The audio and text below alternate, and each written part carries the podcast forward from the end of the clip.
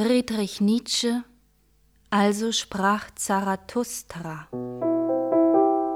Dritter Teil Der Wanderer. Als nun Zarathustra so den Berg hinanstieg, gedachte er unterwegs des vielen einsamen Wanderns von Jugend an und wie viele Berge und Rücken und Gipfel er schon gestiegen sei. Ich bin ein Wanderer und ein Bergsteiger, sagte er zu seinem Herzen. Ich liebe die Ebenen nicht, und es scheint, ich kann nicht lange stillsitzen. Und was mir nun auch noch als Schicksal und Erlebnis komme, ein Wandern wird darin sein und ein Bergsteigen. Man erlebt endlich nur noch sich selber.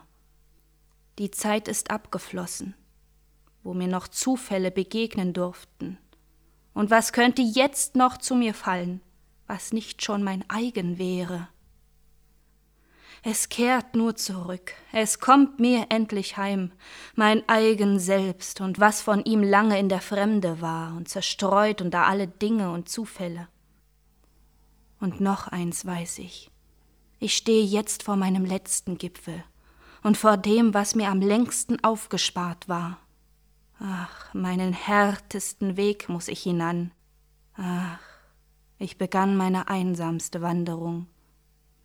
Wer aber meiner Art ist, der entgeht einer solchen Stunde nicht. Der Stunde, die zu ihm redet, jetzt erst gehst du den Weg der Größe, Gipfel und Abgrund, das ist jetzt in eins beschlossen.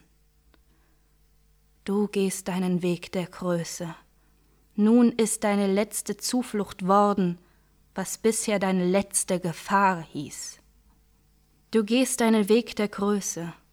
Das muss nun ein bester Mut sein, dass es hinter dir keinen Weg mehr gibt. Du gehst deinen Weg der Größe. Hier soll dir keiner nachschleichen.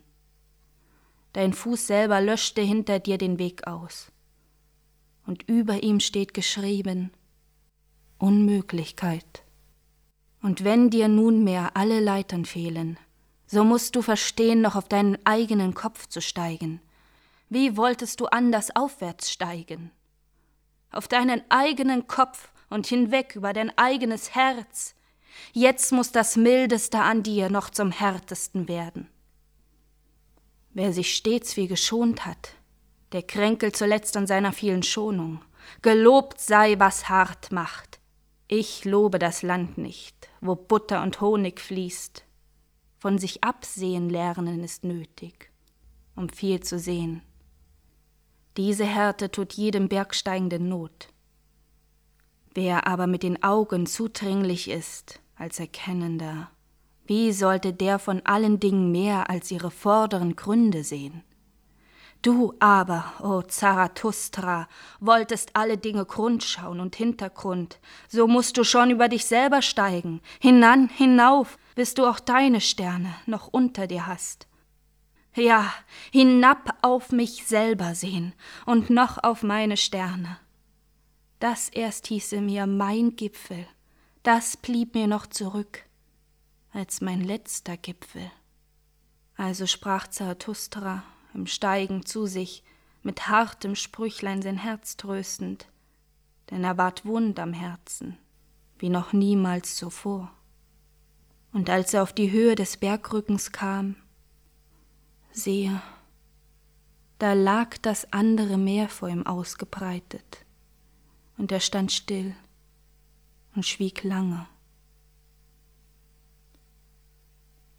Die Nacht aber war kalt in dieser Höhe und klar und hell gestirnt.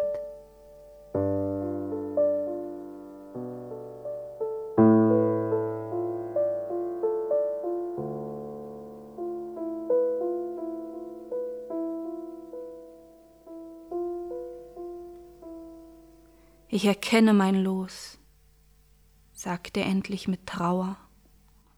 Wohlan, ich bin bereit, eben begann meine letzte Einsamkeit. Ach, diese schwarze, traurige See unter mir. Ach, Schicksal und See, Zu euch muss ich nun hinabsteigen. Vor meinem höchsten Berge stehe ich und vor meiner längsten Wanderung. Darum muss ich erst tiefer hinab, als ich jemals stieg, tiefer hinab in den Schmerz, als ich jemals stieg, bis hinein in seine schwärzeste Flut. So will es mein Schicksal. Wohlan, ich bin bereit. Woher kommen die höchsten Berge? So fragte ich einst. Da lernte ich, dass sie aus dem Meere kommen. Dies Zeugnis ist in ihr Gestein geschrieben und in die Wände ihrer Gipfel. Aus dem Tiefsten muss das Höchste zu seiner Höhe kommen.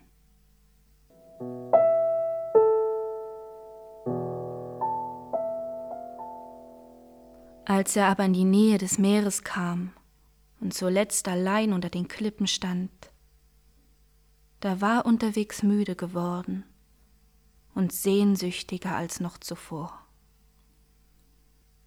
Es schläft jetzt alles noch, sprach er. Auch das Meer schläft, aber es atmet warm, das fühle ich und ich fühle auch, dass es träumt. Es windet sich träumend auf harten Kissen. Horch, horch, wie es stöhnt von bösen Erinnerungen oder bösen Erwartungen.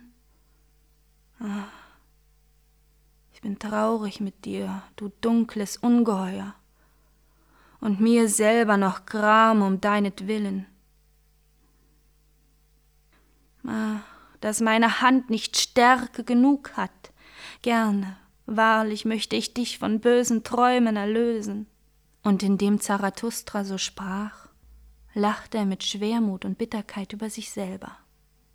Wie, Zarathustra, sagte er, willst du noch dem Meere Trost singen?